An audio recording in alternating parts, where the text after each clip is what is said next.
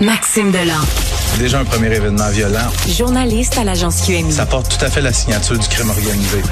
Les faits divers avec Maxime Delan. avec Maxime Delan.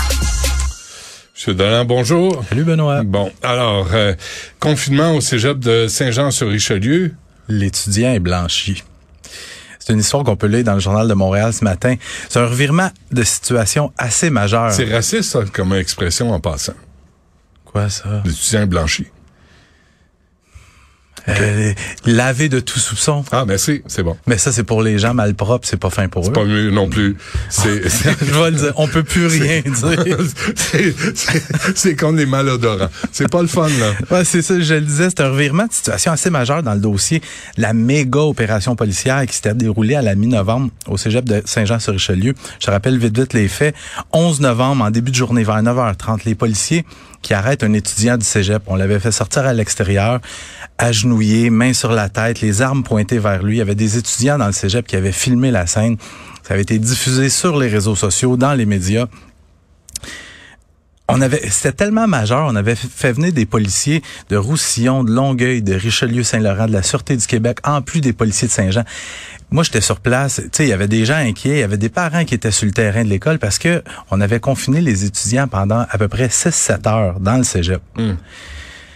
Et là, il y a eu enquête et tout ça. Là, on, on en est arrivé devant la justice. Le procureur qui dit, moi, j'ai pas de dossier, moi, là. Parce que ce qu'on reprochait essentiellement à Simon-Olivier Frappier, 20 ans, ça, c'est le jeune qui avait été arrêté, c'était d'être vêtu d'une veste par balle.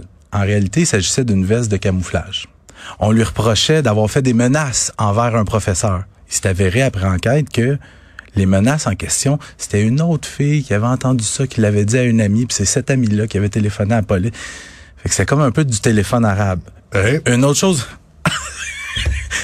Fait deux fois, là. du télé, T'as- euh, ouais. Communication indirecte. euh, du euh, du téléphone moyen-oriental. C'est bon? Non, pas plus. Limite. OK.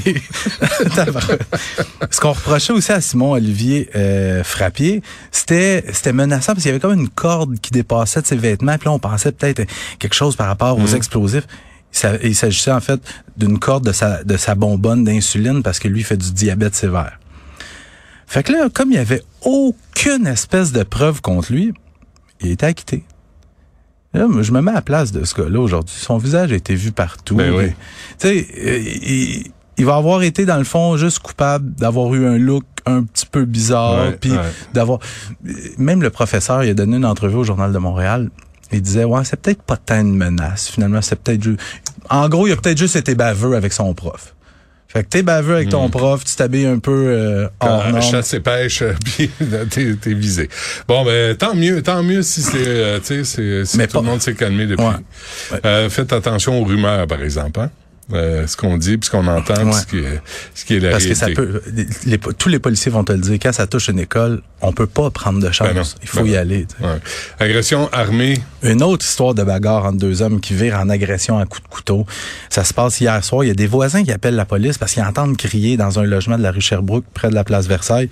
Quand les policiers arrivent sur place, trouvent deux hommes blessés par arme blanche au haut du corps. Et finalement, après enquête, on détermine qu'il y a une victime de 19 ans qui s'est fait poignarder par le suspect de 34 ans et à un certain moment, il a réussi soit à s'emparer du couteau de, de l'agresseur ou qu'il en a pris un autre et qui, qui a retourné l'arme contre le suspect.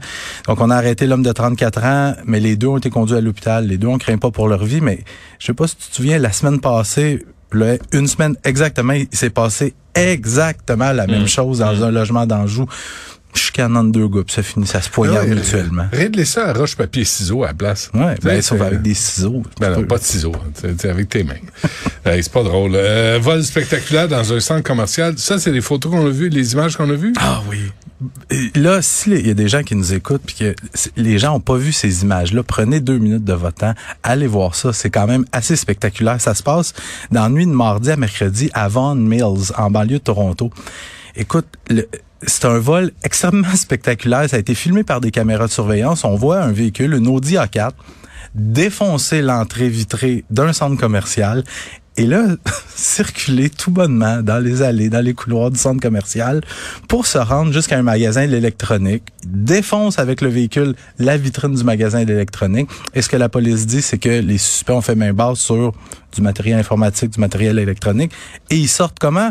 En défonçant une autre entrée vitrée du centre commercial. Dans une Audi, il me semble, il n'y a pas grand-chose qui rentre Mais c'est là que l'histoire devient intéressante, c'est que mercredi, quelques heures après le vol, la police de York, en Ontario, communique, téléphone à une, une Lavalloise, une femme de Laval qui dit, Madame, votre véhicule a été impliqué dans un vol pour Ah, le moins ouais. audacieux. Elle dit, ben oui, je me suis fait voler.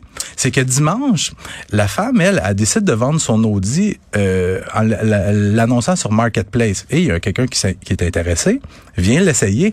Et là, la madame, elle raconte, elle- elle raconte pendant l'essai routier, le gars conduit comme un esti fou. Et là, elle a- la madame, elle a peur. Fait qu'elle dit, hey, là, tasse-toi, je, je vais aller conduire. Fait que pendant qu'elle débarque du véhicule pour aller s'asseoir sur le siège du conducteur, tu me vois venir, le gars se passe avec. Euh, donc, pour le moment, selon la police de York, on recherche deux hommes qui étaient cagoulés au moment des faits. N'ont pas été arrêtés. Le véhicule de, la, de la femme de Laval, toujours pas retrouvé. Mais j'invite les gens à aller voir les images. C'est quand même quelque chose. Fort heureusement, pas de blessés, parce qu'il y avait quand même des, des employés de sécurité, entretien ménager dans le centre commercial. Hum. Pas une bonne idée, hein? Non. Parfait. Je vais faire attention à mon vocabulaire, Benoît, promis.